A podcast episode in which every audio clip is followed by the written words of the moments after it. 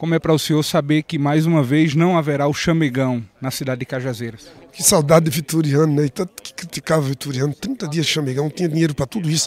Naquela época que era muito difícil a vida da gestão pública.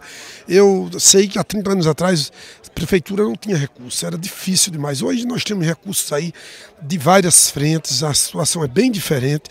O governo federal faz parceria com os municípios, o governo estadual mais ainda. Prova disso são as ações do governador João Azevedo em Cajazeiras a gente recebe com tristeza, né? Mas cada um dá o que tem. Eu acho que Cajazeiras teria que passar por isso, está passando por isso. É decepcionante, deputado?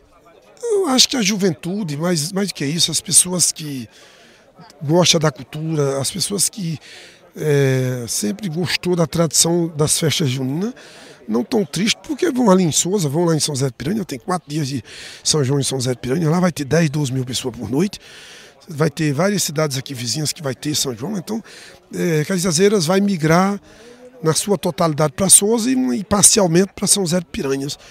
E é isso, é, cada um dá o que tem, eu acho que nós temos que ter paciência, esperar o momento oportuno, e Cajazeira vai ter o maior São João da Paraíba ainda, Cajazeira vai ter o maior carnaval da Paraíba, como sempre teve, né? E lamentavelmente, se o, o modelo de gestão agora não gosta, a gente respeita, faz parte do processo. É, é mais do que natural e compreensível isso. É, eu é que não aceito, né? Quem quiser que aceite. Porque eu toda a vida participei dos carnavais de Cajazeiras. Quem mora aqui sabe, eu nunca saí de Cajazeiras para ir para Recife, Olinda, Salvador, Rio de Janeiro. Se bem que muita gente vai, né?